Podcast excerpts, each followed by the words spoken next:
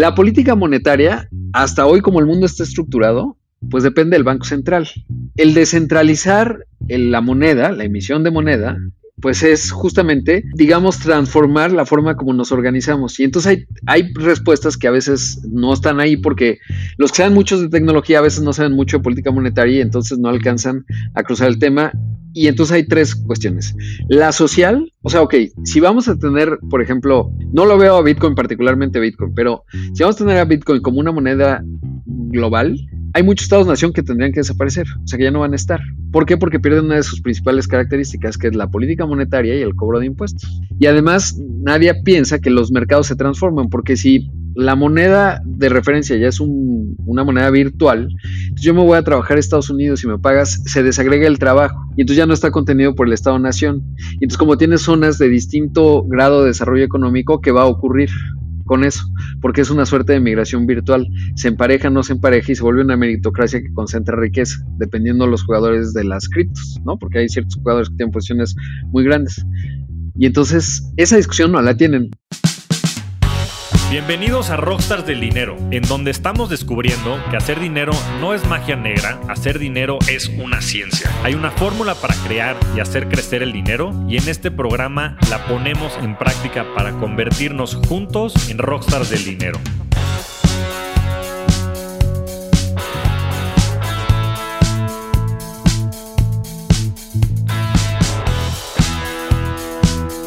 Rodrigo Pacheco es un gran periodista de negocios y también un viejo colega y amigo en lo personal. Actualmente es titular de Imagen Empresarial, programa de radio en donde se abordan temas del mundo corporativo, economía y finanzas. Ha impartido múltiples conferencias a cámaras empresariales, líderes de negocio, empresas y universidades. También es columnista del periódico Excelsior y una de las mentes más brillantes en los medios financieros.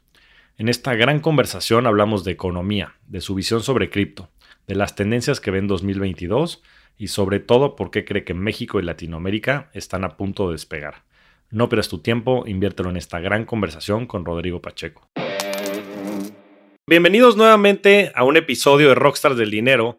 El día de hoy tenemos un invitado muy muy especial, alguien a, quien admiro mucho y quien me ha tenido del otro lado del micrófono en varias ocasiones. Bienvenido, Rodrigo.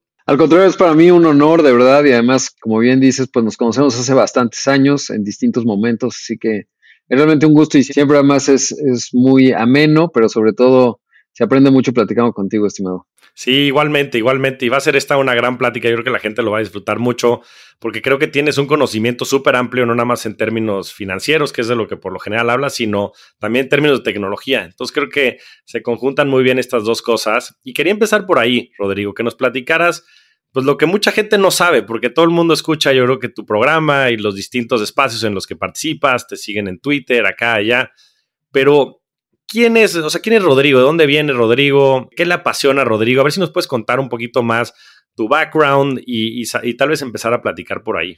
Claro, pues mira, soy un periodista de negocios, llevo pues ya un rato desde 2005. Yo empecé trabajando con Carlos Mota, porque antes era periodista, pero no necesariamente de negocios. Entonces ahí me empecé a formar de manera muy intensa y realmente me apasiona los temas de negocios porque a diferencia de la agenda política que es lentísima y si uno regresa al periódico de hace tres años, bueno, de hace tres años a lo mejor no, pero de hace dos, pues se parece mucho la discusión y siempre nos estamos mirando el ombligo.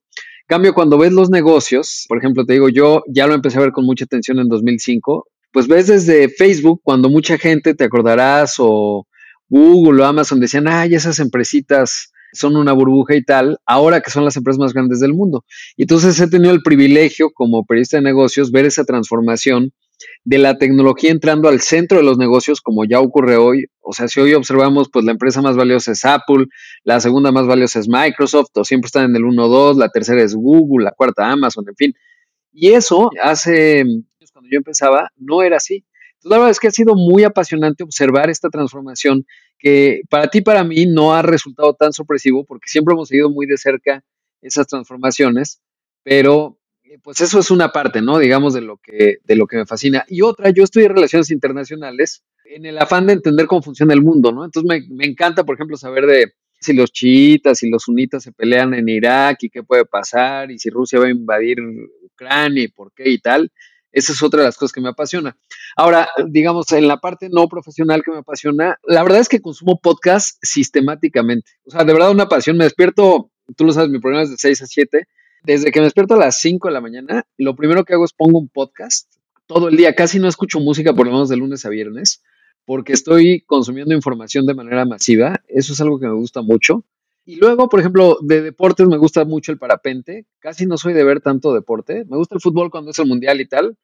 Me gusta mucho volar en parapente, que es algo realmente que me apasiona.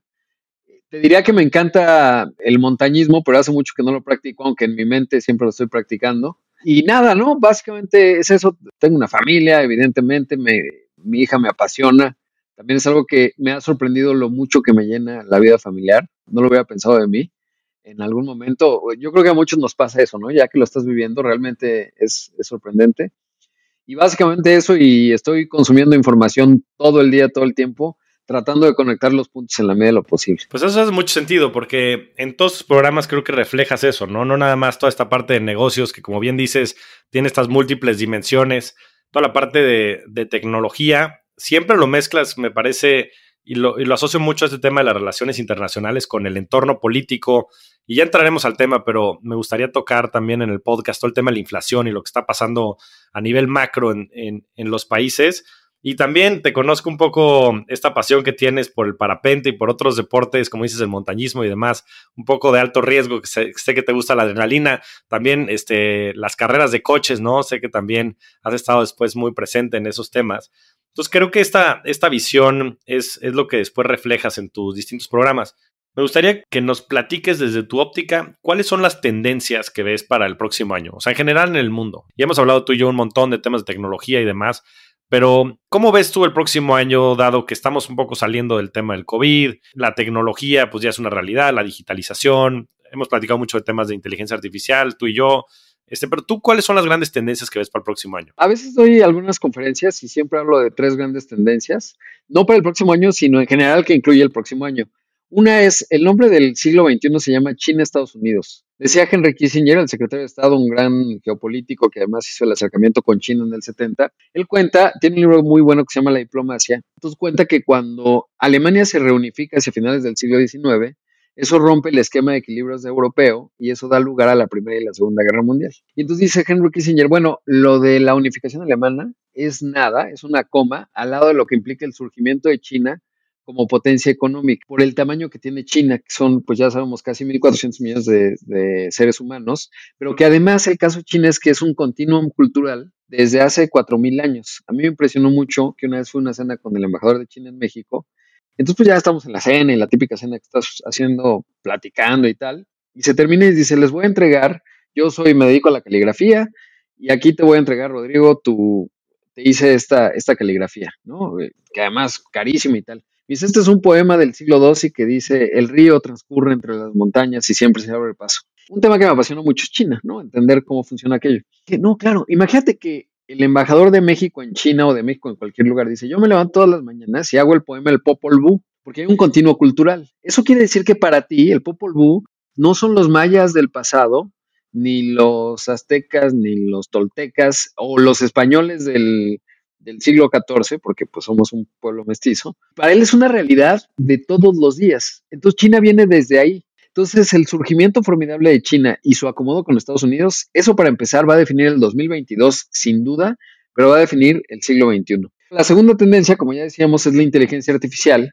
Cada vez la estamos viendo más y cada vez más la inteligencia artificial es lo que pues va a determinar con más intensidad el ritmo del, del 2022 y del siglo XXI, porque evidentemente lo va a cambiar todo de manera transversal. De hecho, en mi buró el siguiente libro que tengo por leer es el de Eric Schmidt con Henry Kissinger hablando de inteligencia artificial, porque ya escribió un buen artículo en The Atlantic Henry Kissinger y dice, a ver, es la primera vez que la humanidad se enfrenta a la generación del conocimiento sin el proceso de generar el conocimiento, porque hoy la inteligencia artificial permite generar nuevo conocimiento, pero normalmente hasta ahora en, los, en la historia de la humanidad había un proceso y tú podías explicar cómo llegaste a tal silogismo o a tal conocimiento.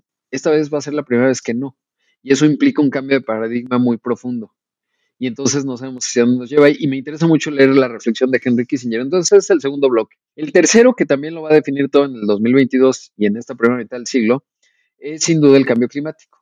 Viste la carta de Larry Fink, el, el, CEO de BlackRock, este enorme fondo de inversión que si fuera un país en términos de activos, pues sería la tercera mayor economía, unos 8 Méxicos, ¿no? 10 billones de dólares.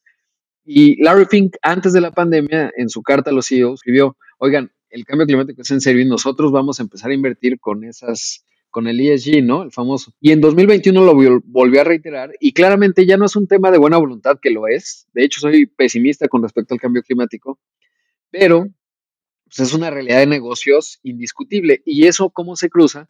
Por ejemplo, la discusión que estamos teniendo ahora o que está teniendo Estados Unidos del estímulo a los vehículos eléctricos fabricados en plantas de trabajadores de la UAW. ¿Eso cómo impacta a México en términos de la reforma o contrarreforma eléctrica, como yo le llamo? ¿Eso en donde coloca a México desde un punto de vista competitivo junto con los procesos de automatización? Entonces eso va a definir el 2022 y va a definir, por supuesto, eh, pues digamos, esta coyuntura. Entonces son las tres grandes tendencias que atraviesan todo, ¿no? En mi opinión. Y digamos, temas coyunturales, pues vamos a observar el asunto de la inflación, que tiene que empezar a bajar. Evidentemente, en el caso de México, la polarización y hacia dónde nos va a llevar en términos de una visión cada vez un poco más radical y cómo eso va a ir desdoblándose, digamos, en el 2022. Eh, temas de migración que nuevamente el cambio climático pues finalmente genera una serie de presiones, estados disfuncionales como Haití, Honduras, los que se puedan descomponer hacia adelante. En México el tema de la seguridad que es clave, eh, siempre es un asunto fundamental. Y ya nada más para terminar, digamos, con ese panorama, yo creo que estamos en un escenario de hielo delgado de decisiones negros. ¿Qué quiere decir eso? Que el mundo ha cambiado profundamente desde 2016 y el concepto del, cisne negro que define Nassim son hechos de poca probabilidad, gran escala.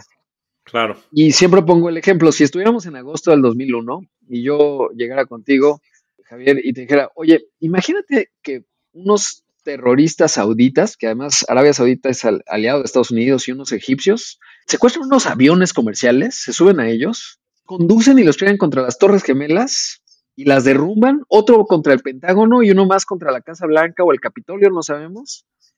Me dirías, no, Rodrigo, es una película súper jalada, uno. Si pones a Schwarzenegger y a Stallone, a lo mejor puede funcionar. Hecho de poca probabilidad, gran escala. Nadie lo podía ver porque dice tres cosas así. Está lo que sabes que sabes, lo que sabes que no sabes, pero lo que lo cambia todo es lo que no sabes que no sabes. Así es. Y de repente, como el mundo está cambiando de manera profunda, eh, digamos en ciertas corrientes muy profundas, tectónicas, estamos yendo hacia un mundo que no sabemos que no sabemos y eso anticipa cambios que hoy parecerían poco probables, como una pandemia, que por cierto Nassim dice que no es un cisne negro sino gris, porque era muy obvio que iba a pasar, pues para la mayoría de la humanidad no, pero, o bueno, los tomadores de decisiones no, pero entonces creo que está cambiando el mundo profundamente y entonces vamos a estar en un escenario 2022 y hacia adelante de hechos de poca probabilidad, gran escala. Otro, el tema de las hipotecas subprime. Si lo ves, el 2001, y ya con eso termino la respuesta porque soy larguísimo de hablar, por esto decía que a mí me sola. Pero interesantísimo, tú síguele, síguele, síguele. Si te das cuenta, por ejemplo, los ataques terroristas del 11 de septiembre, primero cambian la dinámica de Estados Unidos, porque en ese entonces íbamos hacia la enchilada completa, y la primera visita internacional que hizo Bush fue al rancho de Fox y parecería que en ese momento iba a haber una integración mucho más profunda en México-Estados Unidos. Había empatía entre Fox y tal. Ocurre el 11 de septiembre, Estados Unidos cambia geopolíticamente, empieza a voltear a Medio Oriente y a contener el terrorismo islámico, como ellos lo interpretaban. Invade Afganistán, luego invade Irak y el mundo cambia.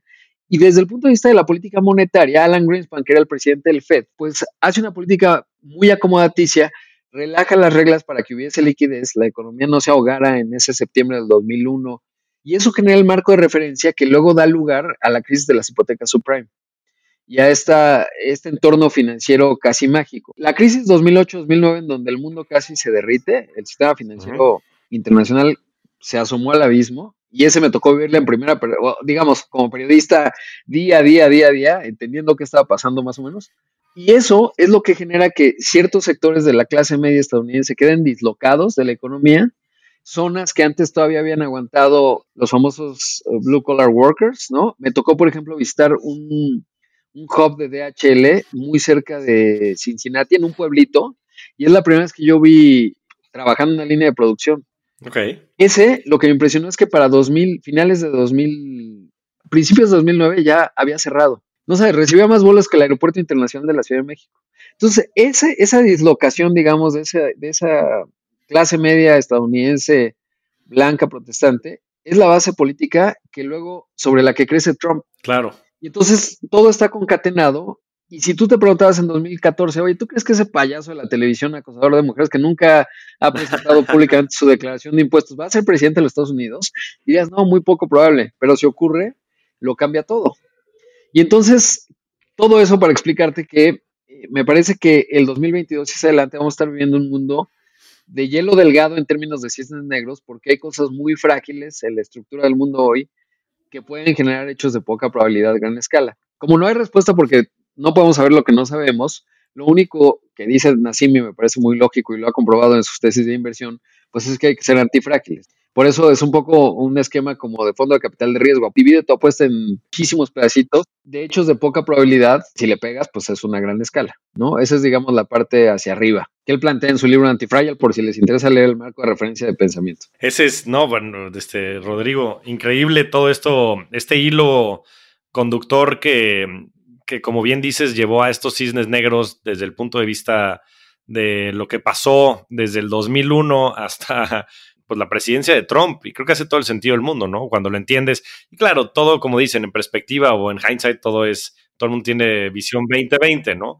Pero creo que es un muy buen marco de referencia, eh, sobre todo para analizar las cosas hacia adelante. Y, a mí lo que me gustaría preguntarte es, pues yo creo muchas paralelas, ¿no? Entre este, la política monetaria expansiva o laxa, como tú decías, este, de Greenspan en el 2000 2006, 2007 y todo lo que sucedió a nivel subprime y lo que está pasando ahorita, digo, por otras circunstancias y demás, pero con pues, la política expansiva pues, de gran magnitud. Creo que el año pasado se imprimieron, no sé el 30% de los dólares en circulación.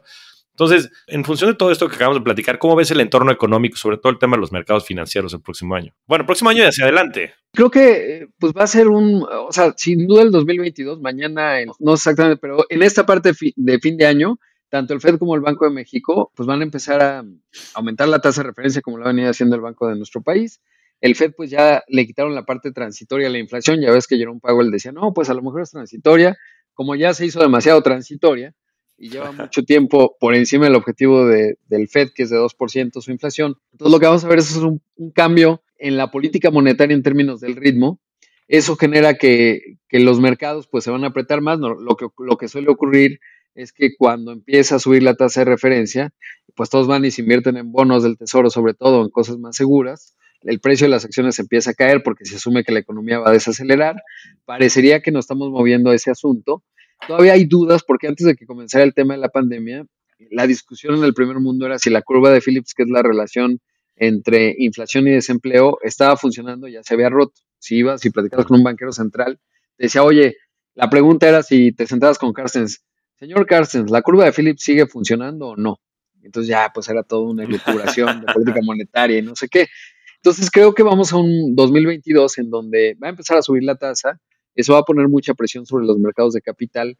Me parece que las empresas tecnológicas generan tanto valor que el Standard Poor's que ya cambió de composición va a seguir creciendo. O sea, yo sigo, digamos, yo creo mucho en el value investing, ¿no? Eh, inversión de largo plazo y creo que las empresas tecnológicas van a seguir creciendo, no hay manera que eso no ocurra y con grandes ritmos porque justo cuando lo cruzas con inteligencia artificial, las eficiencias que logran y entendiendo que la inteligencia artificial no es una tecnología fija, sino que evoluciona y mejora y la de hoy no es la misma que vas a tener en seis meses en el futuro ni seis meses atrás. Entonces genera un montón de eficiencias que estas empresas van a seguir generándolas y por lo tanto creciendo de manera acelerada. O sea, en la parte, por ejemplo, si a mí me dices, no me gusta dar recomendaciones de inversión, pero claramente yo investiría, inviertes en las FANG, ¿no? Facebook, Amazon, Netflix no si lo pondría ahí, pero Microsoft, Google, pues claramente son empresas que van a seguir generando un montón de valor y les va a seguir yendo bien. Y como forman parte del Standard Poor's, pues esa cosa va a subir. Entonces lo veo así. En cuanto al tipo de cambio, por ejemplo, de México, yo creo que va a estar estable. Me daba miedo el tema de Victoria Rodríguez Ceja, que es la propuesta de López Obrador, del presidente, para calzar al Banco de México, que fue intempestivo, que originalmente iba a ser Arturo Herrera, el exsecretario de Hacienda, luego decidió él que no y que va a ser ella. Y sí me generaba alguna incertidumbre, la verdad es que ya no, porque voy recogiendo señales tanto de los otros miembros de la Junta de Gobierno, como escuchar su comparecencia y verla, etcétera. Y entonces ya estoy más tranquilo en esa parte, veo algunos retos, pero nada que me haga pensar que vamos a tener una inflación de doble dígito en México, para nada. Y me parece que México está en un buen momento, aunque parece contraintuitivo lo que estoy diciendo, porque obviamente pues si uno ve la mañanera, piensas que el mundo se puede acabar en cualquier momento, pero en realidad no tanto. Y en ese contexto, eh, creo que no hay muchos Méxicos cuando volteas a ver al mundo. Si tú ves un país que a lo largo del siglo XX tiene estabilidad en la inflación, nunca hemos tenido inflación de doble dígito, salvo muy al principio de los 2000. Pero de ahí en fuera, pues, hoy estamos asustados porque es de 7%. Perspectiva. En la crisis del 94-95 éramos felices porque teníamos una inflación de 7%.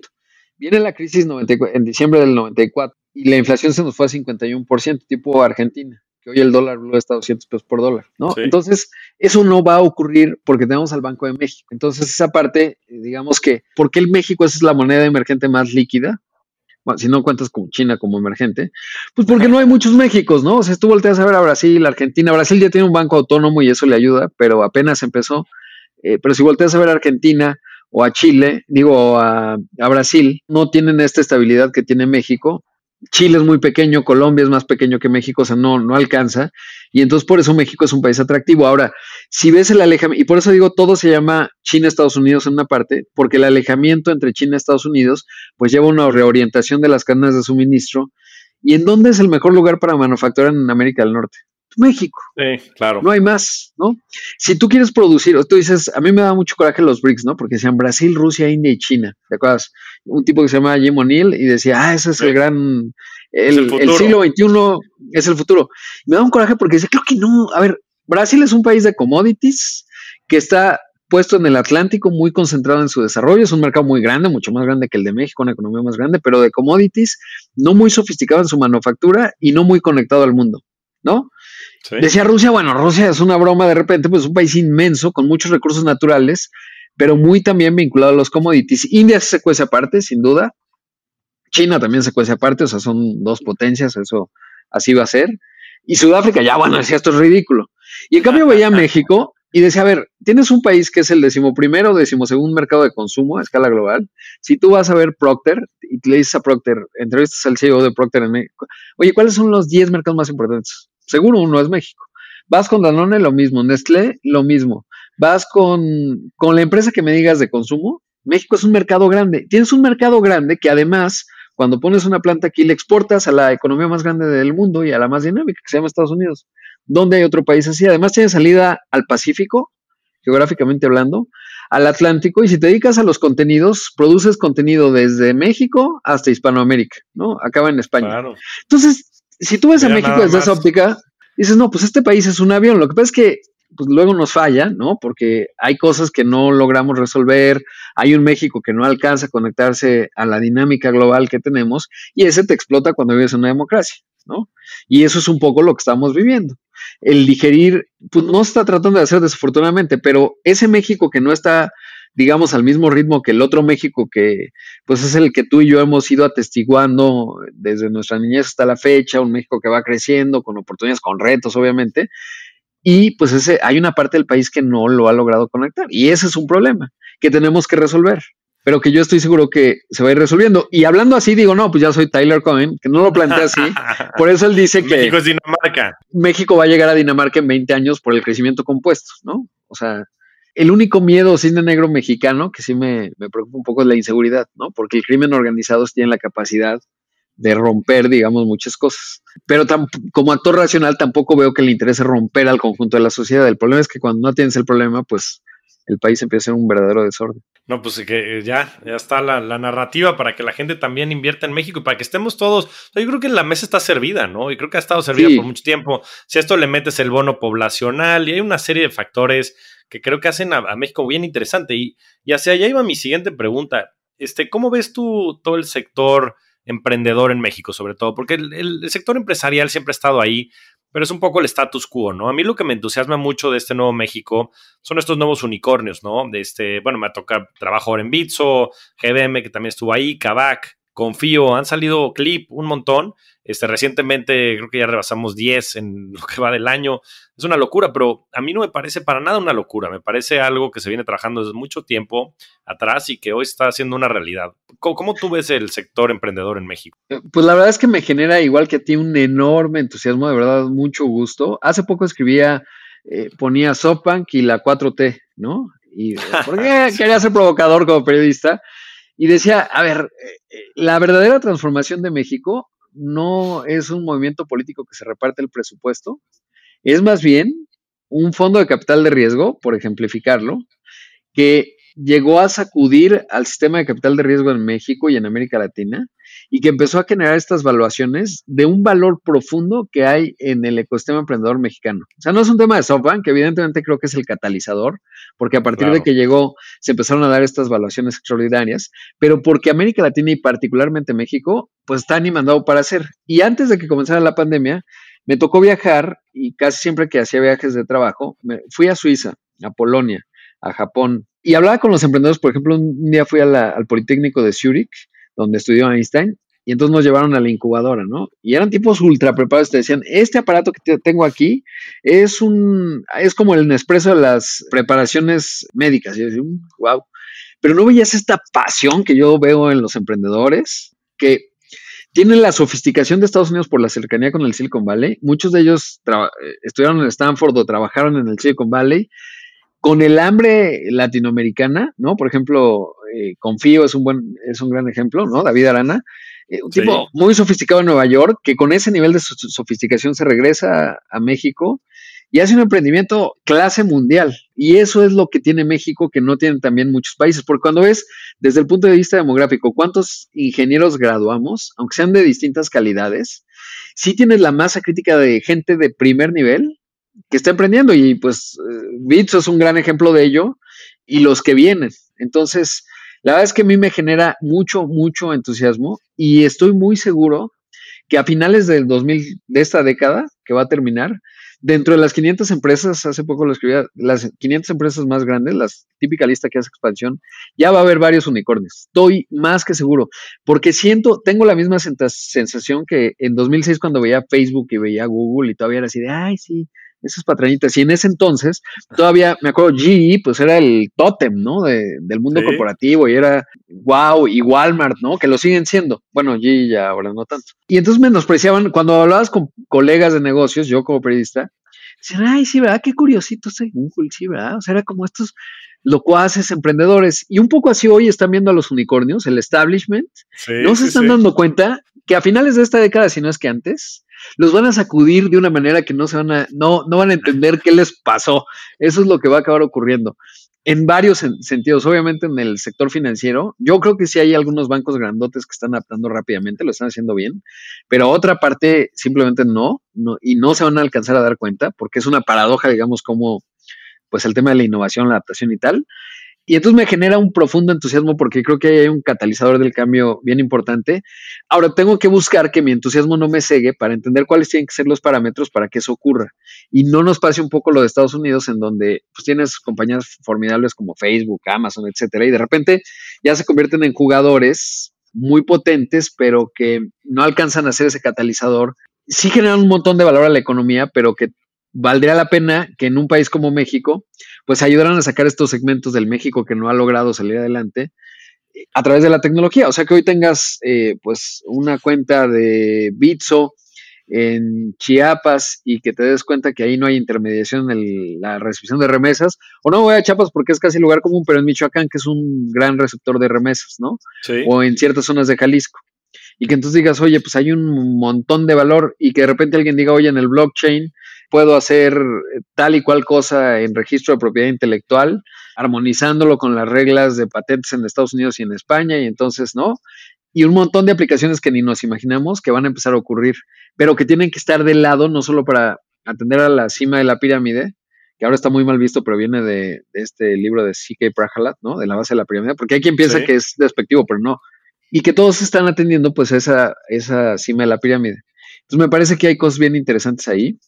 Y me parece que ese es el verdadero cambio que está teniendo México y que va a cambiar muchas cosas en los siguientes cinco años. Sí, pues no puedo estar más de acuerdo. Yo creo que en México siempre ha existido esta base del talento, ¿no? Y tienes por otro lado también pues todas estas cualidades que tiene el país que, lo hacen único, como dices, pues en México, en México no hay dos, ¿no? Y, y, la realidad es que me da mucho entusiasmo también ver que todos estos emprendedores muy capaces, ¿no? Porque dices, están, están haciendo este, empresas de clase mundial, ¿no? Como decías el caso de David Arana. Es espectacular lo que está pasando, ¿no? En México y es eh, verdaderamente el cosechar muchas cosas que se han sembrado por, por mucho tiempo. Pero por otro lado, el gran reto es cómo generamos esta equidad, ¿no? Porque si algo tiene México también y que ha generado mucha violencia y mucha polarización a nivel político y, social, el, famoso Chairos contra Fifís, ¿no? Y bueno, eso por, mencionar la parte social, ¿no? Y la parte de género, que también es un problemón, ¿no? Ojalá que, también empecemos a ver cómo hacer más temas de, impacto social, ¿no? Que, puedan, como bien dices, igualar un poco la balanza y darle más oportunidad a la gente que no ha tenido esas oportunidades, ¿no? De temas de inclusión financiera y hay una brecha increíblemente grande y hay muchísimo que hacer y es un sector que ha sido eh, desapercibido por todos los grandes bancos del país y que empecemos a ver también por el, por el bien de la sociedad, ¿no? Yo creo que es una responsabilidad que como mexicanos eh, tenemos que atacar y, no nada más es exclusiva de México, en, en toda Latinoamérica la foto es idéntica, ¿no? Y más con los problemas como tú bien dices, de, de, temas de inflación. En Brasil estás hablando ya de inflaciones de arriba del 10, 11%, en Argentina de más del 50% al año. Las monedas, o sea, las monedas, el, peso mexicano se ha defendido, pero está 40% abajo en los últimos 10 años contra el dólar. El real brasileño está 70% abajo en los últimos 10 años contra el dólar. O sea, y bueno, el peso argentino creo que 90. Entonces. Sí, no, el peso lo perdimos.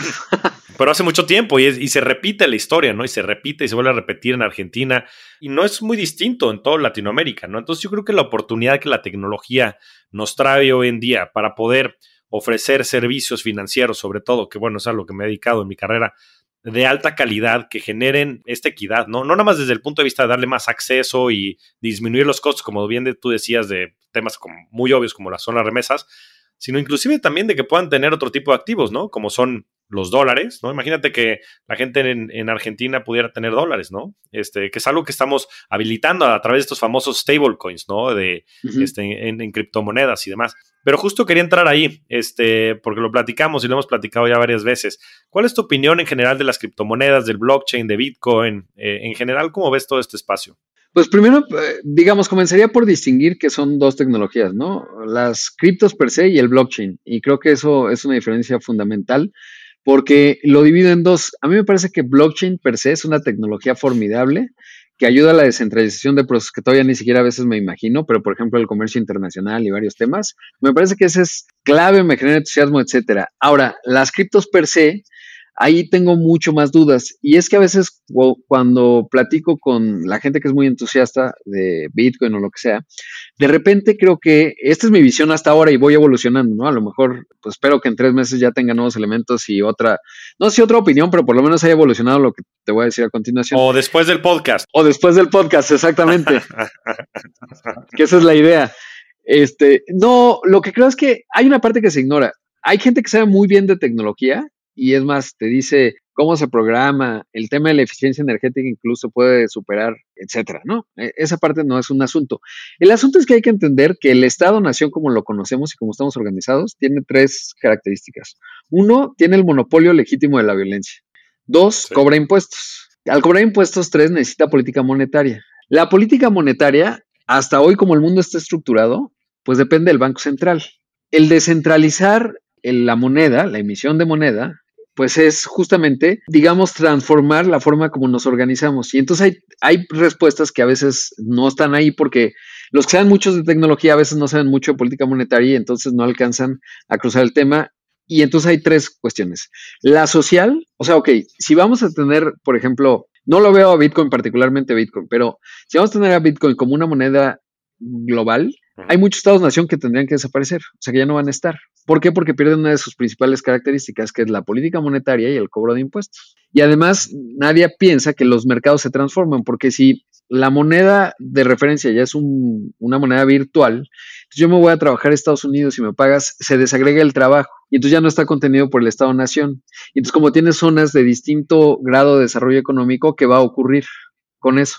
Porque es una suerte de migración virtual. Se empareja, no se empareja y se vuelve una meritocracia que concentra riqueza, dependiendo de los jugadores de las criptos, ¿no? Porque hay ciertos jugadores que tienen posiciones muy grandes. Y entonces, esa discusión no la tienen. Dos, pregunta, simple. ¿Qué haces con la inflación? Tú de repente necesitas controlar la masa monetaria, pero la masa monetaria en el caso de Bitcoin está determinada Por el código. Por el código y por 21 millones, ¿no? Que teóricamente va a haber. Y si te vas a Dogecoin, que ahí yo creo que Elon Musk está haciendo una gran broma con el mundo, porque si tú tienes una, una oferta infinita, el precio tiende a cero. ¿Por qué? Porque Dogecoin como los dólares o los pesos, ¿no? Sí, eso es la inflación, ¿no? Claro, claro. Cuando eh, López Portillo decía defendería al peso como un perro y imprimía muchos pesos, pues lo que ocurría es oferta infinita de pesos, precio cero. Versus dólar, pues eso se volvió loquísimo y tienes mucha inflación. Ese tema no está resuelto, porque tienes el modelo abierto de Dogecoin, en donde como está descentralizado y no hay una autoridad que controle la, la oferta monetaria, pues entonces el precio es cero, tendrías una inflación infinita o tienes un número determinado que no puedes manejar la inflación. Y entonces, ¿qué haces con la política monetaria y las criptomonedas? No combinan. Y entonces, ese es un gran reto que es muy difícil de responder. Hablando de Tyler Cohen, que le entiende, ¿no? Más o menos, él como que es más entusiasta de las criptomonedas, pero no he podido leer exactamente cuando cruces esto, qué haces con la política monetaria y el modelo de criptomonedas que hay hoy. El otro día tuve una conversación ahí con Alejandro Díaz de León, el gobernador del Banco de México, y le decía, ¿por qué los bancos centrales están haciendo criptos? Por presiones políticas, porque evidentemente el dinero digital ya existe. O sea, cuando el Fed dice en la hoja de balance, eh, voy a recomprar bonos, lo que está haciendo es imprimir dinero de alguna suerte a través del sistema financiero, a través de unos y ceros que están registrados en un balance que realmente no existe. Lo determina, pues, la autoridad de la Reserva Federal de los Estados Unidos, porque el mundo está organizado así. Cuando el Banco de México dice, ahora que vino la pandemia, y dijo, bueno, pues les vamos a dar opciones de liquidez a los bancos, ¿dónde está el dinero de México? Pues es un consenso que todos hacemos que está recargado en la autoridad del Banco de México en unos y ceros, porque el patrón oro dólar dejó de existir hace mucho tiempo. O sea, si hay quien todavía cree que el peso está respaldado por lingotes de oro en el Fed y en la Casa Moneda del Banco de México, no es cierto. El dinero es un concepto que te ayuda a tener un consenso en términos de la unidad de cuenta, del valor intangible que tiene una moneda y de la transaccionalidad de la misma. por ejemplo, ahí Bitcoin no cumple, ¿no? No cumple esas tres características. No veo que lo vaya a cumplir Bitcoin en particular por el tema de que está determinado. Y entonces, lo, en realidad, el dinero virtual ya existe. Los bancos centrales, nadie anda mandando millones de dólares cuando nos dan un swap. No es que Estados Unidos manda camiones y camiones de dólares a México. No funciona así. Simplemente un consenso electrónico, digamos. Entonces ahí, pues mi escepticismo con respecto a, las criptomonedas como están planteadas, me parece que no atienden una serie de cosas. Por eso es que cuando Facebook lanzó Libra en su momento, yo dije, o Mark Zuckerberg es increíblemente osado y soberbio, o no entendió. Pero como es Mark Zuckerberg y sí creo que es muy brillante, yo creo que pues más bien fue demasiado osado, porque cuando Libra lanza, a ver, eres Facebook, ¿no? Tienes a 3 mil millones de usuarios mensuales y lo que tú quieras, y lanzas una criptomoneda, tienes la suficiente masa crítica de generar un ecosistema de moneda ajeno, digamos, al país en donde esté radicado la persona.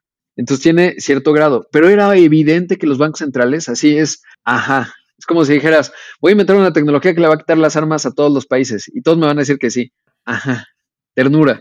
Eso no va a ocurrir porque el, porque el, sistema financiero como está estructurado, deja tú los bancos, que hay negocios enteros que pueden desaparecer. Yo ponía que ahora, ahora que nombraron a Elon Musk persona del año, eh, y ves que a mí me sorprendió la reacción, la verdad es que no me lo esperaba. Muchos en América Latina, no solo en México, decían, ay, no, malditos, ¿cómo nombran un millonario que quiere llevar a millonarios al espacio? no están entendiendo, porque es como si hubiesen dicho, hacen persona del año a Tomás Alba de Edición y dicen, no, maldito, solo pone luz en la casa de los ricos. No están entendiendo que es un personaje que está cambiando la sociedad que, que, vas a vivir en 20 años más, ¿no? Y entonces, bajo esa óptica, pues realmente digamos que el cambio de paradigma que implicarían las criptomonedas, pues implica un rehacer a la sociedad humana como la conocemos, y eso no va a dejar de ocurrir o no va a ocurrir sin que haya un bank, digamos, porque imagínate tú lo que implica que desaparece el Fed, porque tienes una, autoridad descentralizada, ya no controlas la inflación, y entonces el mundo se organiza de otra manera totalmente distinta socialmente. Y si eso va a pasar, porque puede pasar, o sea, todos pensamos, las cosas cambian a veces, pero no va a ocurrir tan cándidamente como de repente se plantea. O sea, nadie le va a decir a Facebook, claro, yo ya no quiero tener soberanía monetaria. Ven Libra y di Facebook con tu poder de mercado, ahora qué va a pasar con mi país, como México, ¿no? Oye, es que yo necesito mantener un diferencial de tasas. No, pero pues todo es Libra. ¿Cómo mantienes un diferencial entre la tasa de referencia de Estados Unidos y la de México? Si tienes una moneda global que se llama Libra. Porque si vas a tener monedas nacionales determinadas por la frontera, pues eso ya existe. ¿Cómo establece el costo del dinero y la ventaja comparativa de un país con costos más bajos de estructura de costos de trabajo versus Estados Unidos, Canadá o versus Afganistán? Si todo es la misma moneda. Y esa serie de cosas creo que no se han abordado y de repente el entusiasmo de las criptomonedas no piensa en las cosas profundas que implica el dinero, que es un concepto súper profundo que podríamos hablar 12 horas y no llegaremos necesariamente a una conclusión. Pero que factualmente y desde el punto de vista instrumental, si tú haces que el dólar deja de ser el dólar, el peso mexicano deja de ser el peso mexicano o el peso colombiano o el real brasileño, de una manera masiva, es decir, que las criptomonedas van a sustituir a todo, es un cambio del Estado-Nación como lo conocemos. Si no va a ser así, va a ser solamente desde un punto de vista de stablecoins, es lo mismo que ya tenemos. Entonces, ¿dónde está el valor agregado de hacerlo descentralizado? Porque al final va a haber una autoridad como el Banco Central que la respalda. Entonces, no genera mucho valor, pero ya existe. El, dinero electrónico ya existe. Puede haber eficiencia en él, sin duda. O sea, en el tema de las remesas, yo creo que es un gran caso de aplicación de las criptos. o sea, claramente, eso no, no tengo la menor duda. Pero más allá de ello, dentro de la el uso cotidiano del dinero no lo veo necesariamente así. Sí, pues mira, que este, creo que te, acabas de echar una gran explicación de muchas de las de los retos que yo creo que tienen este esta nueva industria naciente este, hacia adelante, ¿no? Y todos ellos muy válidos y coincido en ellos, ¿no? Las naciones-estado pues van a pelear, esto, esto no, va, no, no va a suceder de manera sencilla, hay muchos ifs, ¿no? Yo me iría a lo que planteaste y digo, no, no tengo una respuesta puntual tal vez para todos estos temas, pero lo que planteaste eh, hace unos minutos acerca pues, de todo lo que pasó después de agosto de 2001, ¿no? Este, las Torres Gemelas, toda la, lucha después contra la gente en el Medio Oriente, cómo eso afectó geopolíticamente todo y, cómo este, todo esto nos llevó a que Trump fuera presidente y probablemente este, AMLO también como parte de, del mix, ¿no? De algo que pasó por un evento particular, ¿no? Y si nos, si nos ponemos a ver, a mí también me apasiona muchísimo la historia, la antropología, muchas de estas cosas que también a ti.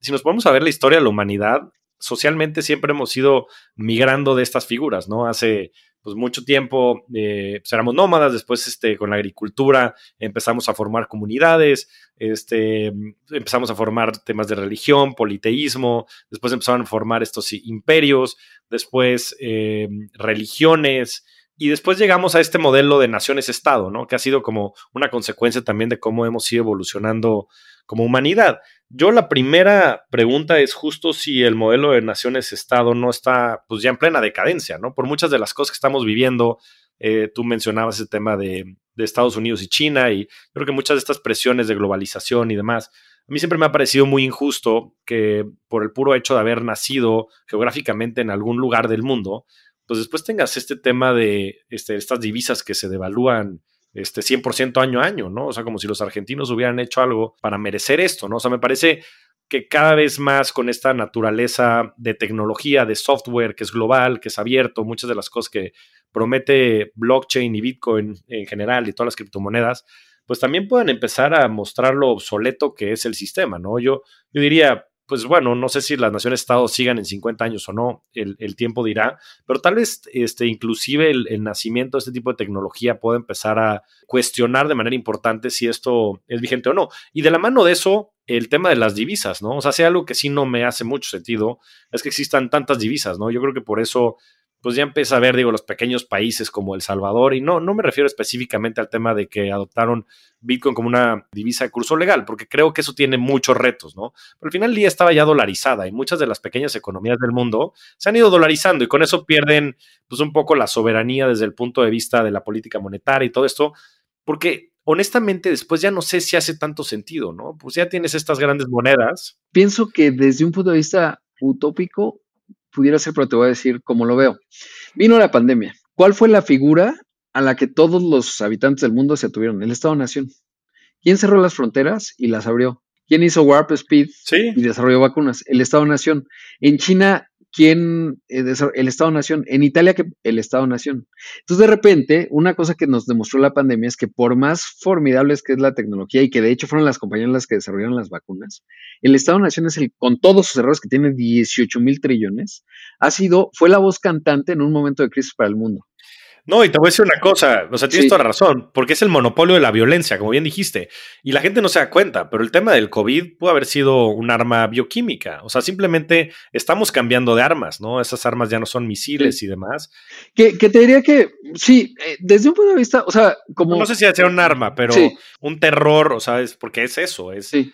Sí, que te, diría que entendiendo lo que te contaba de Fauci, en realidad era un accidente esperando a pasar como muchas cosas en el mundo, por una serie de situaciones que incluso tienen que ver con el cambio climático, porque la presión demográfica te lleva a que los humanos, particularmente en China, invaden hábitats naturales en donde hay un reservorio de coronavirus que están alojados en los murciélagos que desafortunadamente viven ahí.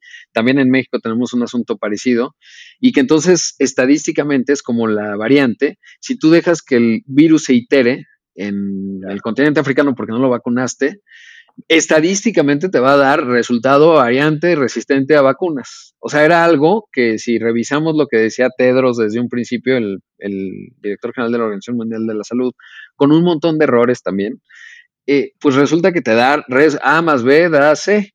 Eh, C es... Entonces, muchas cosas son lógicas. Y a veces creo que ocurre que de repente pensamos, una de las grandes lecciones de la, de la pandemia, eh, en mi opinión, es el famoso efecto del mago de Oz. Porque todo el mundo, y me ha tocado estar con gente realmente sofisticada, además, te diría poderosa en términos, si quieres, económicos, o sea, gente que tiene organizaciones su cargo importantes, y dice, no, los gringos deben saber. Y cuando te das cuenta del vector de decisiones, te das cuenta que nadie sabe nada. Y que cuando estábamos en abril de 2020, el mundo, todo el mundo estaba improvisando porque no sabías si en agosto terminaba la pandemia, se acababa en septiembre o se, o, se acaba en octubre. En la fantasía que tenemos eh, los humanos, porque nos gusta pensar que alguien tiene el control, de ahí, en mi opinión, a veces el lugar que ocupa la religión en la mente de muchas personas, porque necesitas un principio de orden y saber que alguien sí entiende. Cuando en realidad muchas veces lo que ocurre en la sociedad humana es el caos por el caos mismo. Y cuando te asomas, por eso no me extraña que... La entropía los habitantes de la Casa Blanca, lo primero, cuando ya le dicen, señor, aquí están los códigos, usted tiene que determinar quién es el presidente del FED, no sé qué, no sé cuánto, dicen, ¿quién me ayuda? Porque no hay nadie, te das cuenta que es el mago Dios. Y entonces una de las cosas que vimos claramente es que el mago Dios, o sea que tú veías a Boris Johnson y te dirías, no, Boris Johnson es súper sofisticado, el reino, no, no tenía ni idea. Salía y decía, no, no pasa nada, corte, ah, está en terapia intensiva. Bueno, ¿qué te digo de Trump? Ya no digas de Trump, ¿qué te digo de la CDC? ¿Qué te digo? Eh, eh, de la OMS, ¿no? de la OMS. Y entonces lo que tenías que hacer, por ejemplo, veías una Angela Merkel, mujer muy lista, que decía, lo que pasa es que el poder, como está configurado hoy, hace pensar que el jefe debe tener todas las respuestas. Ocurre en las organizaciones a nivel de empresas. Cuando había una crisis en la empresa, pues todos pregúntenle a Daniel. Él seguramente sí ya tiene una idea de qué vamos a hacer. Claro que no, está igual que tú, no tiene idea, ¿no? Claro, y así ocurre en todas las organizaciones humanas. Si te das cuenta en la historia, Siempre hay alguien que está en la toma de decisión, no tiene ni idea, por eso llamaban a un sacerdote y le decían, oye, ¿va a llover o no? Pues pregúntale a las estrellas, brother. y el que sabe la interpretación de lo inacible es el que se convierte, el que detente el poder o está vinculado al mismo. Entonces, eh, pues realmente lo que ocurrió con nosotros los... Hay un, hay un, un marco de referencia que me, que me forma desde casi adolescente, que es Desmond Morris, el mono desnudo. Y te das cuenta que somos un primate muy desarrollado, pero que tenemos unas estructuras subyacentes primatescas que nos hace eh, agruparnos en torno a un líder, buscar certezas de cierta forma, eh, relacionarnos eh, viéndonos a la cara, las expresiones faciales, etcétera. Entonces, digamos que en esa parte subestimo mucho al humano. Y ya nada más otra cosa. La fórmula para que no se repita el cuento de Argentina, que no se repetió en México en el siglo XXI y casi te apostaría una Bitcoin a que no se va a repetir en el 2022 en México, el tema de la inflación se resolvió a través de una estructura institucional metapolítica. Por eso es que el gobernador del Banco de México, y en el FED ocurre el mismo, es transeccional en el caso de México o transadministración, lo ratificó Trump. Bueno, en el caso del FED es más corto el periodo, pero son más institucionales. Pero, por ejemplo, a Victoria Rodríguez Ceja le va a tocar no al sucesor de AMLO, sino al sucesor del que sea sucesor de AMLO ¿Por qué? Porque eso te aleja del, criterio político y hace que el Banco Central tome decisiones de manera colegiada, con un mandato claro que es tener una inflación baja y bueno, mantener el poder adquisitivo de la moneda a través de una inflación baja y estable. Y eso es lo que ha provocado que México en el siglo XXI no ha tenido inflación. Porque en este, en este momento, si, si la inflación en México empieza a subir, vamos a pensar que estamos en marzo y la inflación está llegando al 10%, lo único que va a ocurrir es que el Banco de México va a empezar a subir la tasa. Y subir la tasa en la medida en que suba la inflación, hasta que la inflación deje de subir. Un poco lo que hizo eh, Paul Volcker, eh, vale la pena mucho revisar, que Estados Unidos tenía una inflación de doble dígito y dijo, voy a subirles la tasa hasta que nos cansemos todos. La subió, controló la inflación y Estados Unidos desde entonces pues no ha tenido una inflación más allá del 6%, cuando de repente teníamos inflación. Hasta ahora, ¿no? Hasta, pero yo no creo que ahora, porque sigue teniendo el Banco Central, es un buen análisis que hace Tyler Cohen, que dice, yo no creo que va a haber una inflación deslocada en tanto el Banco Central existe. ¿Por qué? Porque hay una serie de sujetos que les pagan para sentarse ahí y decir, ¿qué va a pasar con el dinero? Ok, va, vamos a subir el precio del dinero para que no haya inflación, ¿cuánto lo tenemos que subir? ¿5%? Los subimos 5%. A diferencia, por ejemplo, de Brasil, ¿por qué tiene la, la, inflación que tiene? Porque el Banco Central brasileño apenas fue autónomo el año pasado, hasta ahora. O sea, lleva, lo que México lleva desde el 94 a la fecha, nos salió mal en el 95 claramente, pero Cedillo fue una herramienta fundamental para darle la autonomía constitucional y a partir de ahí, pues no, no hemos tenido inflación de doble dígito, no ha ocurrido. Digo, Brasil tiene pues, apenas año y medio, dos años. Argentina no tiene Banco Central. Un día saqué la cuenta en lo que México había tenido a Guillermo Ortiz, Agustín Carstens, Alejandro Díaz de León. Argentina llevaba 10 banqueros centrales. Tres los corrió Cristina Fernández de Kirchner, etcétera. Volteas a ver a Turquía. No, no hay autonomía, sí. No hay autonomía. Entonces, esa es la base que preserva el, el poder adquisitivo de las monedas en el mundo. Y eso es lo que, digamos, la estructura que generamos los humanos después de los 70 para, para, que, para evitar el problema de inflación. Claro, que fuera un contrapeso. No, y, todo, y todo eso, o sea, lo, entiendo, obviamente, conceptualmente, y creo que hasta cierto punto se respeta, ¿no? Y estos balances que existen entre estas instituciones gubernamentales permiten que haya estabilidad, ¿no? Pero también la inflación se mide de muchas maneras, ¿no? Y, bien distintas. Para empezar, es la canasta básica, y sabemos que pues, desde hace mucho tiempo en el mundo hay abundancia de temas de materias primas y otros que componen estas canastas básicas. Eh, en Estados Unidos te lo comentaba, ¿no? Yo me vine a vivir hasta acá a Estados Unidos y la renta me subió 50% en seis meses, ¿no? Porque la inflación no es una métrica universal, la inflación es una canasta básica que algunas personas consumen, otros no. Exactamente, pero la realidad es que si ves el nivel generalizado de precios, que es lo que quiere decir la inflación, y lo ves en los distintos tipos de activos, incluyendo, incluyendo el mismo Bitcoin. O sea, eso, eso es inflación, eso quiere decir que hay un, número de bienes, ¿no? un número de monedas distribuidas en el caso de Bitcoin, y la masa monetaria que hay para comprar esas monedas, pues excede la base monetaria que hay de Bitcoin, y por eso el, precio sube, ¿no? Lo mismo en el tema de, de los bienes raíces, ¿no? Y los bienes raíces, pues sí tienen este concepto de escasez, que por ejemplo el tema del dinero no y que nunca va a tener, porque como bien dices, desde 1971 lo separaron del mismo, del, del patrón oro por ¿Para qué? Para financiar todas las guerras y todo el, el, gasto del gobierno que se había realizado en el periodo pues, entre 1900, ajá, que se firmaron el, acuerdo del estándar de oro a finales de, de, los 1800 hasta, hasta 1970, ¿no? Y la realidad es que existe este incentivo perverso de los países y de los bancos centrales de seguirse financiando, ¿no? El mismo tema de la deuda en Estados Unidos. O sea, siempre llega el, famoso, no me acuerdo qué periodo del tiempo es, pero de, oye, viene el voto de que si vamos a subir otra vez el techo de la deuda en Estados Unidos, ¿no? Que ya no sé si vayan 35 trillones de dólares. Y siempre lo suben porque pues no van a defoltear, o sea, no se van a voltear con su banco central y claro, Que ahí nada más agregaría un apunte y es el único que tiene la capacidad, digamos, de pues, imprimir dinero, si lo queremos ver así. Estados Unidos. Estados Unidos, todos los demás no podemos. O sea, justo por eso. O sea, solo Estados Unidos puede. Ahora, y a esto que te referías del, del tema de la inflación, es importante decir, bueno, lo que mencionas sin duda es, es, fundamental, que es cada quien tenemos una inflación. Ahora, establecen una metodología para determinar cuál puede ser, digamos, la muestra y de ahí hubo un cambio ahora en 2020-2021 porque cambiaron los patrones de consumo. por ejemplo, es interesante los que les interesa el tema de la inflación, es que a mí me fascina. Pero si quieren ver la inflación, salió en Estados Unidos 6.8, la de noviembre. La de nosotros fue 7.36, ¿no? Pero luego es interesante ir al, lo reporta el Labor Department, ¿no? Y entonces ahí viene cómo se desagrega la inflación gringa y ahí el coche usado tiene una ponderación importante. Y, por ejemplo, en México, si, si revisas la metodología de la inflación mexicana, no viene un coche usado porque evidentemente en un país como este el coche no se convierte en una parte de, digamos, no de la canasta básica, sino de la canasta de productos que se mide. Y entonces algo que impactó mucho a la inflación de Estados Unidos ahora, y ahí ves la ponderación, son los coches usados, que por el tema del abasto de microprocesadores subían, ¿no? Esa historia ya la conocemos. Entonces, es cierto que cada quien tiene una inflación distinta, sin duda, pero sí tratan de hacer una metodología, digamos, amplia que represente a la población. ¿Por qué? Porque eso te permite tomar decisiones. Desde un punto de vista de los demás jugadores del mercado, o sea, digamos, un accionista, quien tú digas, tiene que decir, ah, bueno, el otro día le hacía la broma a Paco, o sea, eh, al aire, ¿no? Llevé una canasta así con frutitas de mi hija y le decía, mira, Paco, tú que comes croissant porque eres fifi, pues tu inflación va a ser más cara porque es de importación, ¿no? O sea, depreciado. Pero la gente que come bolillo que se produjo con trigo de Sonora, pues va a tener una inflación más baja porque la estructura de costos es distinta. Sí, sin duda eso es importante. Ahora, eh, el otro día planteaba justamente en una conversación eh, que, pues sí, Estados Unidos tiene ese asunto de que puede controlar la masa monetaria porque todos usamos el dólar como moneda de referencia. Ahora, ¿algo va a sustituir al dólar? No, ¿por qué? Porque si yo mañana te, porque hay quien piensa, oye, el yuan o el renminbi, como le quieran llamar, va a sustituir al dólar como la moneda suprema. A ver, te, compro tu coche, te lo pago en renminbis, ¿va?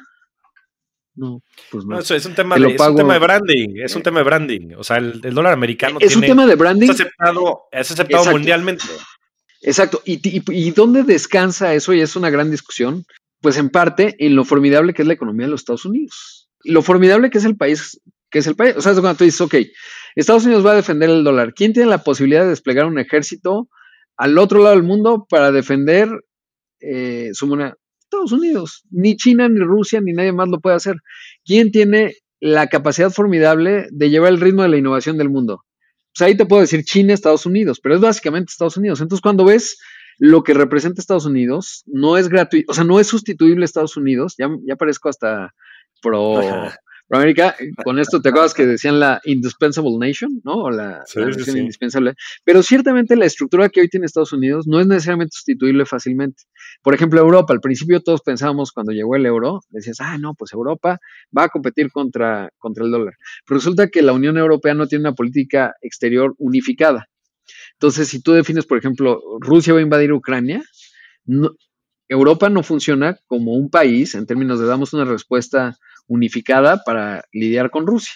Cada Ministerio de Relaciones Exteriores, el italiano, el español, el alemán, el francés, ahora el de Reino Unido, no. Tiene que decir, ¿qué hacemos? ¿Nos ponemos de acuerdo? Uh, ya para cuando lleguen al consenso, la crisis ya les explotó en la cara. ¿Quién sí tiene esa capacidad que es los Estados Unidos de América? Estados Unidos. Que en realidad es como si tuvieran los Estados Unidos de Europa. Hacia allá tendría que ir la organización política que les dé poder.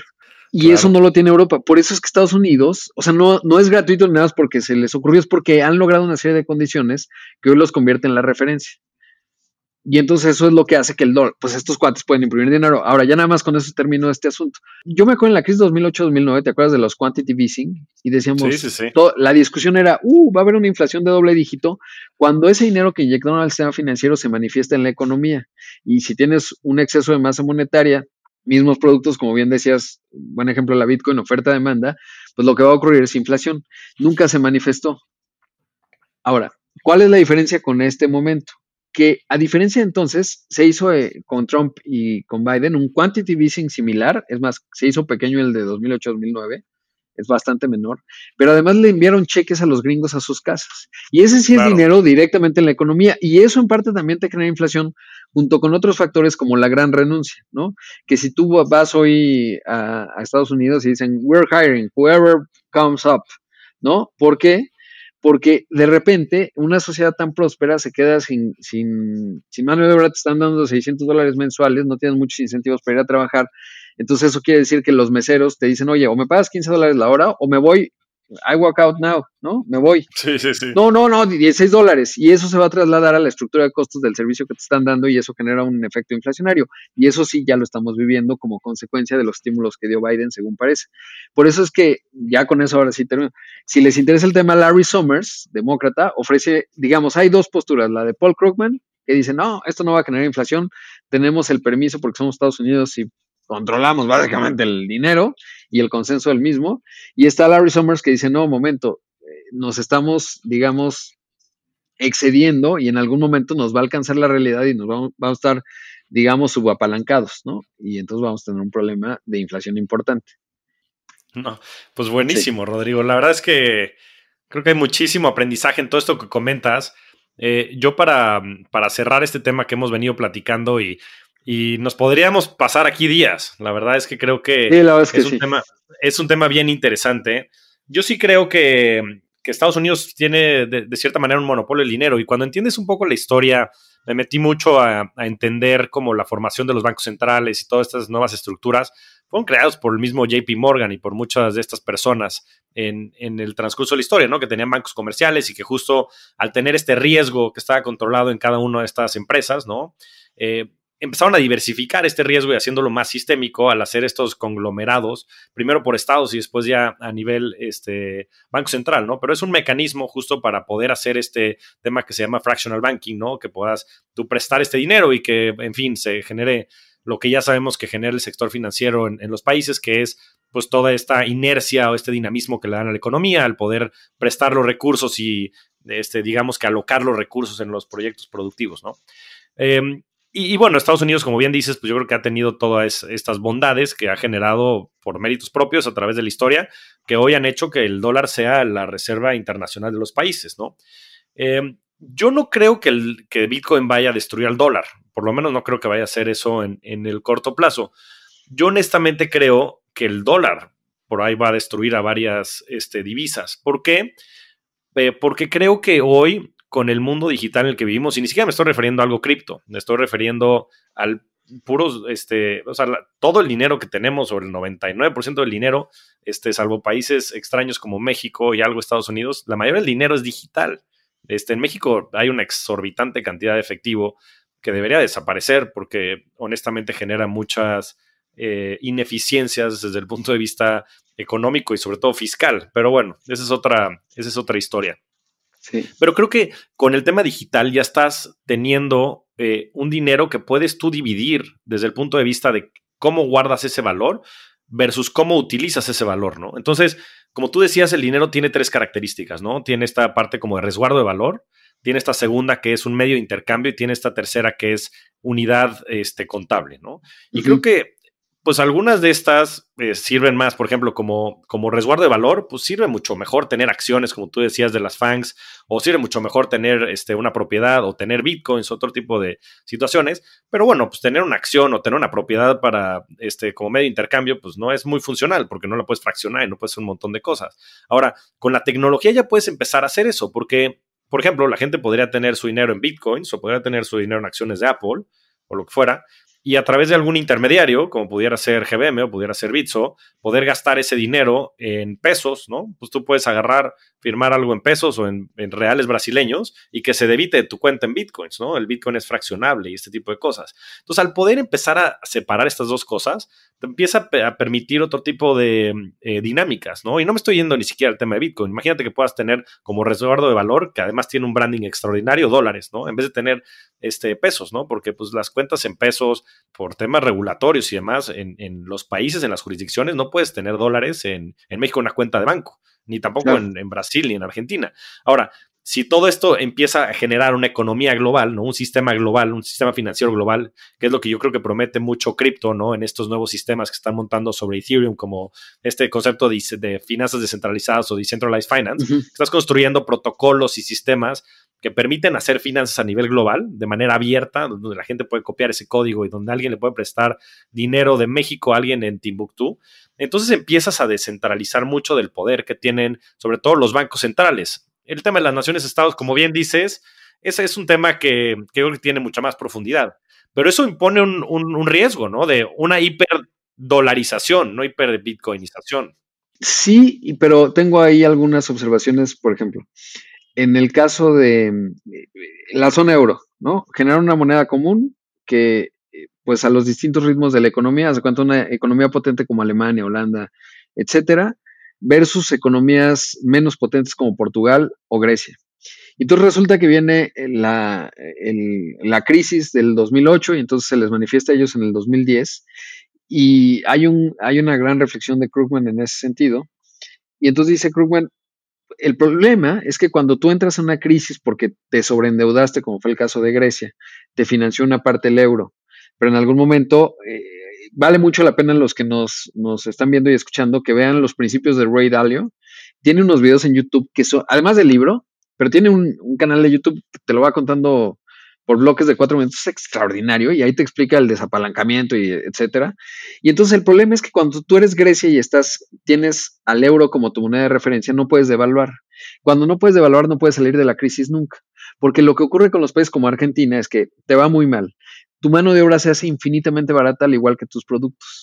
Eso te hace muy competitivo, te ayuda a exportar claro, y regresa dinero, ¿no? Exactamente, se equilibra la balanza de pagos y eventualmente tu economía regresa. Y ese es un mecanismo mediante el cual los países pueden controlar, por ejemplo, un escenario de crisis. Grecia, como no tenía ya dragmas... Pero son crisis financieras, ¿no? O sea, son crisis que propicia el mismo Banco Central por el manejo... No, porque eh, justo la paradoja es Grecia.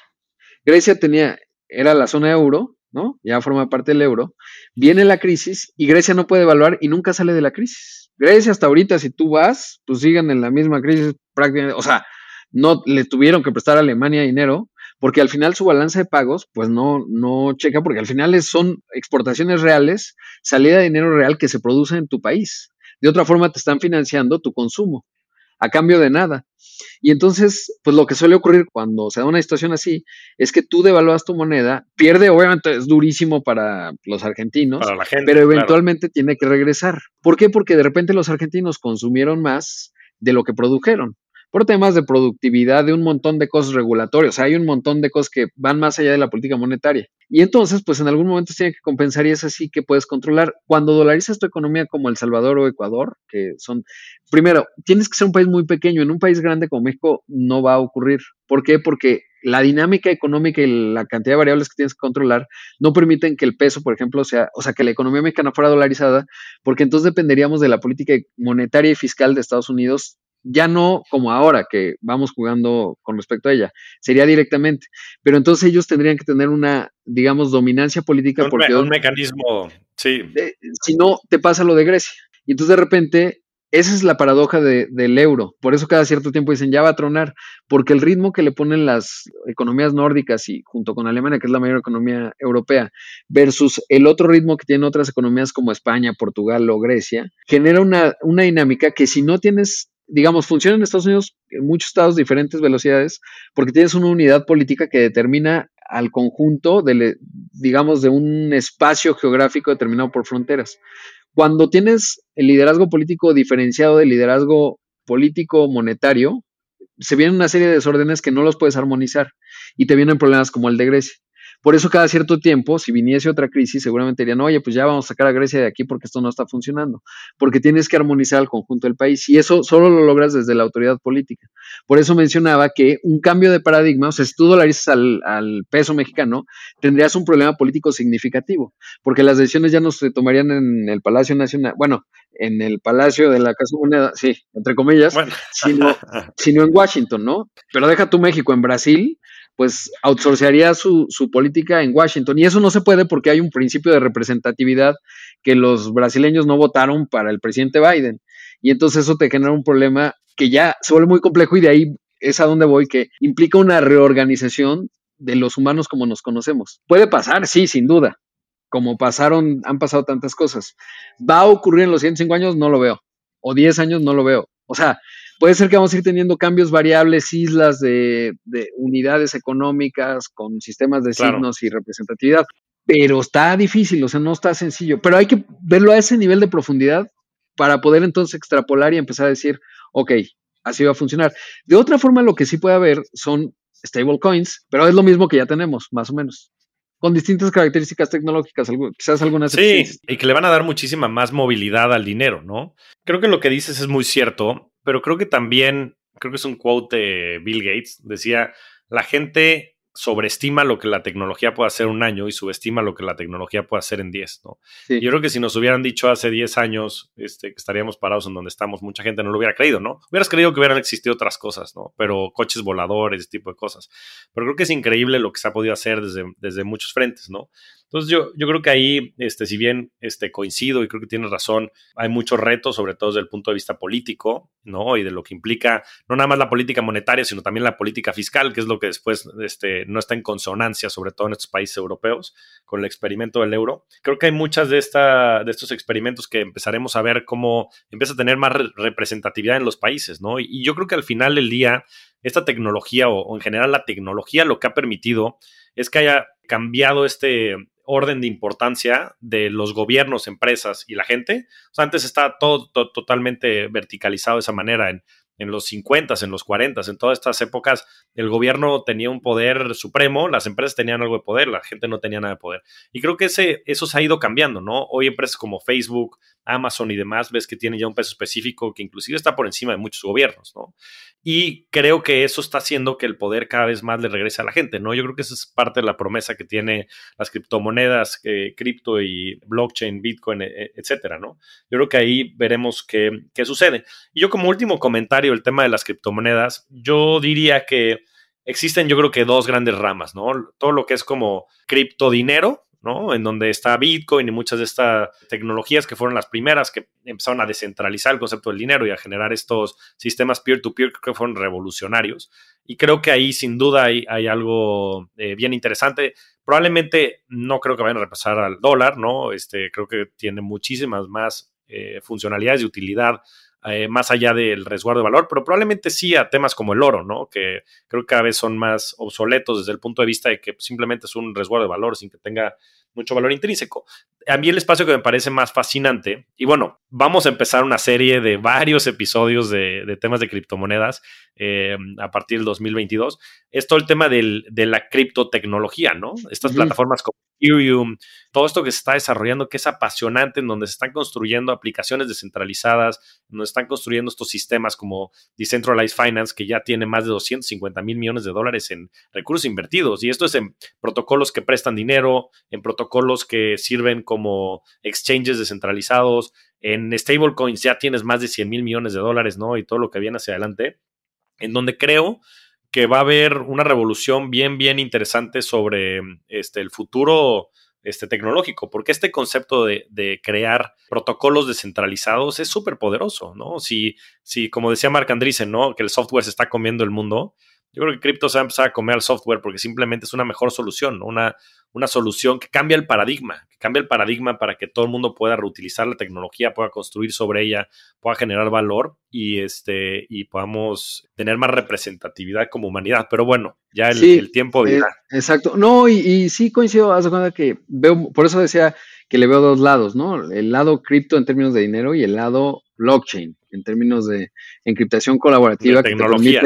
exactamente, te permite generar eh, una serie de situaciones y organizaciones particulares que son muy prometedoras y que ahí sí creo que el límite es, suena un poco romántico, pero casi que nuestra imaginación en función de que finalmente el dinero es el consenso que, o sea, digamos, no existe, pero se me fascina, realmente se lo recomiendo en eh, Homo, ¿cómo se llama esto? Sapiens. Homo Deus. Homo Sapiens y Homo Deus. Eh, pero, en, el, en, el, de, en el de Sapiens, la parte en donde escriben eh, este cuate israelí el, el dinero, Yuval Noah Harari, es maravillosa, ¿no? Porque dice, básicamente, menciona algo bien interesante, dice, el dinero es tan poderoso y genera tal nivel de consenso que sobrepasa la religión. Y como lo menciona, que me parece fascinante, dice, si tú llegas a Afganistán o al Estado Islámico en Siria, bueno, no, no sé si dice Siria, pero si tú llegas y le dices, toma un dólar que tiene la carita de Washington ahí, ¿no? Te dicen, ok, check, si les doy pues, una moneda de los pashtunes de Pakistán, me van a echar, me van a escupir si eso lo hago en Siria. Si les doy una cosa que tiene a Washington, a mí me van a decir, ok. ¿Por qué? Porque aunque ellos tienen un sistema de creencias vinculado O, y otros el lo que tú me digas.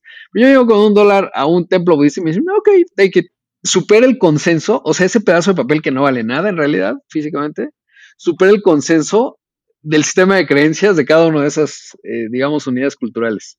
Ya otra cosa nada más para reflexionar y, ya, eh, esto que mencioné, bueno, nada más decir que la forma en la que la gente tiene poder, la carrera de transmisión es la democracia. Ahora, la democracia tiene que perfeccionar, porque la democracia en 1950 en Estados Unidos utópica, ¿no? También. Era de hombres blancos, ¿no? Etcétera, que sí los dejaban votar. Ya no digamos la de Washington, que solo si tenías 10 esclavos y tierras te dejaban votar.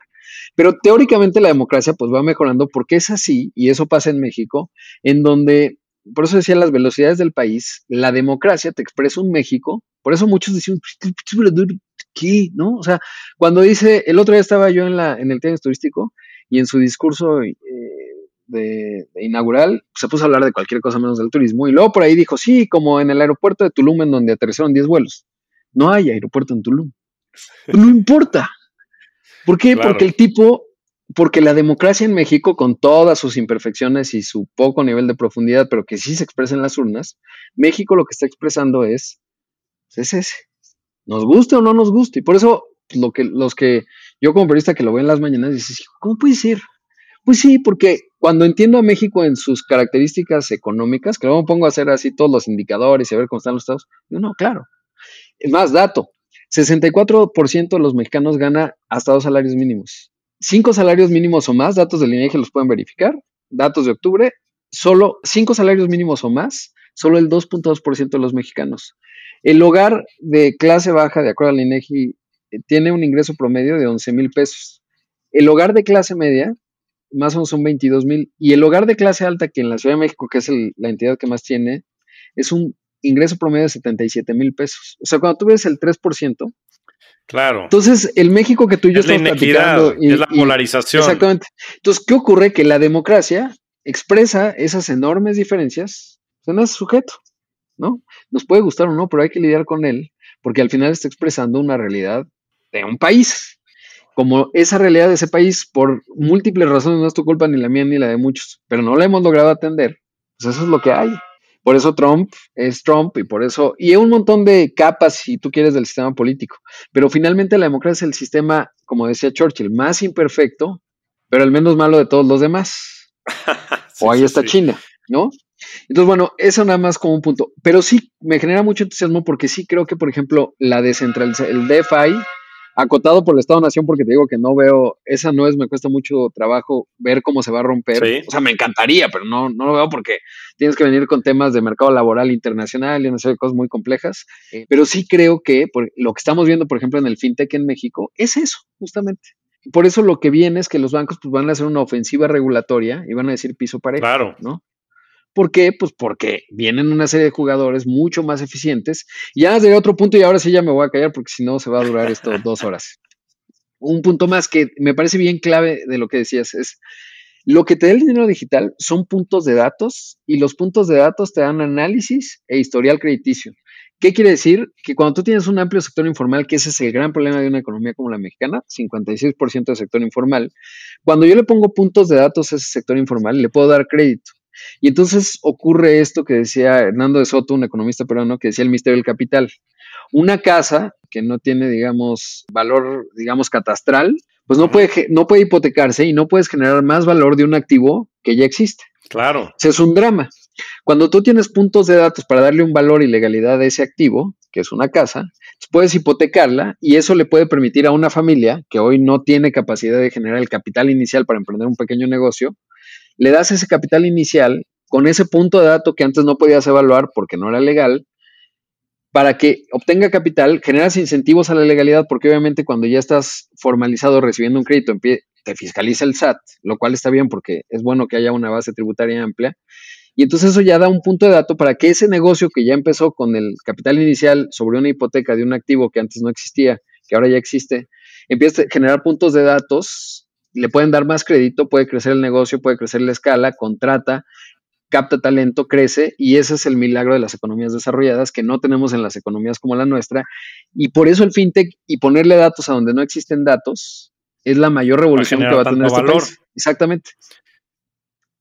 Así es. No, bueno, no puedo, no puedo estar más de acuerdo. Digo, eso ha empujado también de algunas políticas gubernamentales, ¿no? No, no sé si viste el caso, seguramente sí, de India, en donde agarraron la denominación de los billetes y no sé si eran los de mil pesos, hicieron puros de 20, ¿no? Y de esa manera fueron sacando el dinero de circulación. Bueno, además de otros sistemas, en, en Brasil sacaron un sistema que se llama PIX, que es extraordinario, es como lo que aquí estaban queriendo sacar, que se llama CODI.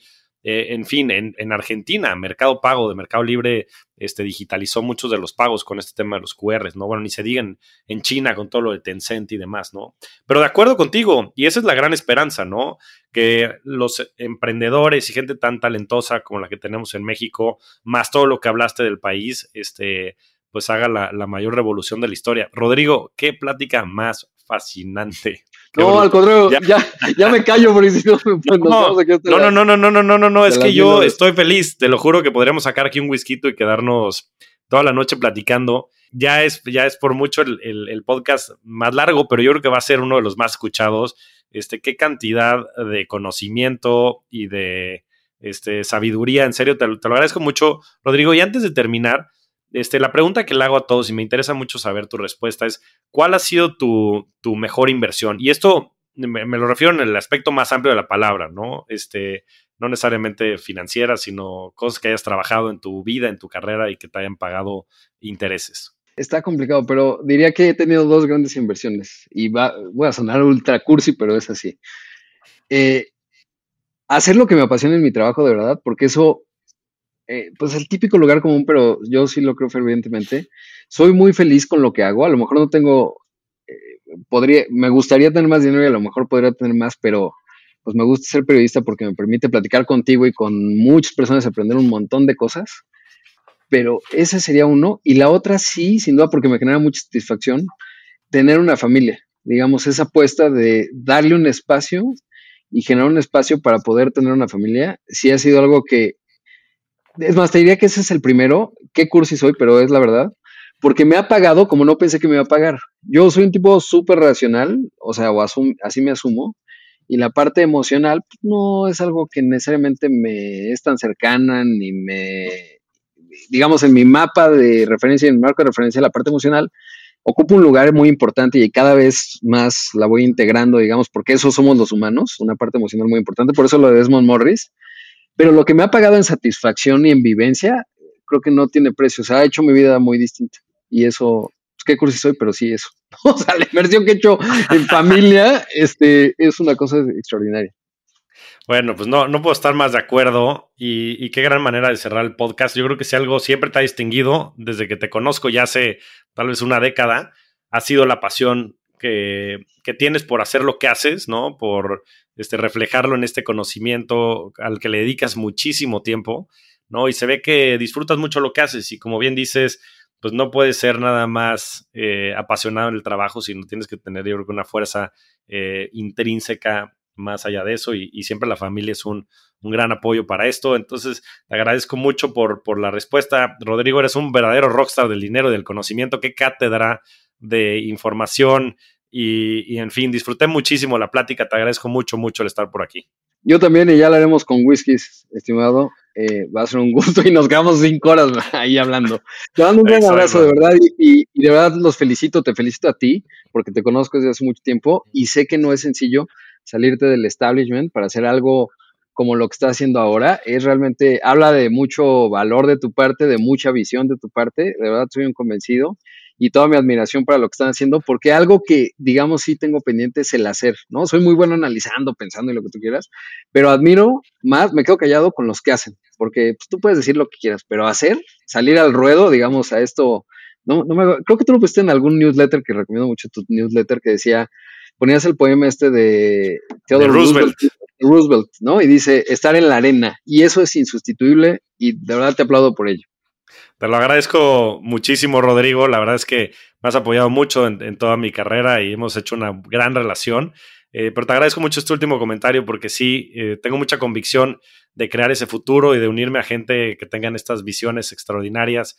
Eh, al final creo que las cosas tienen que ser creídas para ser vistas y como decía el buen Roosevelt, hay que estar en la arena, caerse, levantarse e inventar el futuro. Entonces ojalá que que así sea hacia adelante, pero te agradezco mucho, mucho, Rodrigo. Gracias por estar aquí en el programa. Te mando un abrazo y nos vemos pronto. Muchas gracias a todos. Nos vemos semana a semana en este espacio para convertirnos juntos en rockstars del dinero. Yo soy Javier Martínez Morodo. Búscame en redes sociales como arroba Javier MTZ Morodo. Y suscríbete a Rockstars del Dinero en Spotify, Apple Podcast, donde sea que escuches tus programas. Agradecimientos especiales a todo el equipo de producción. Rockstars del Dinero es una producción de Sonoro.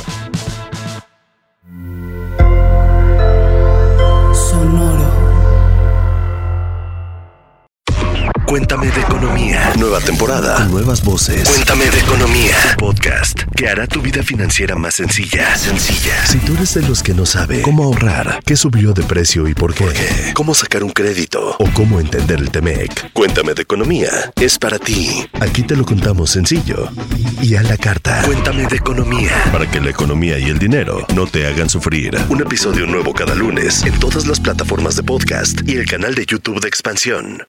Hello, it is Ryan, and we could all use an extra bright spot in our day, couldn't we? Just to make up for things like sitting in traffic, doing the dishes, counting your steps, you know, all the mundane stuff. That is why I'm such a big fan of Chumba Casino. Chumba Casino has all your favorite social casino style games that you can play for free anytime, anywhere with daily bonuses. That should brighten your day a little.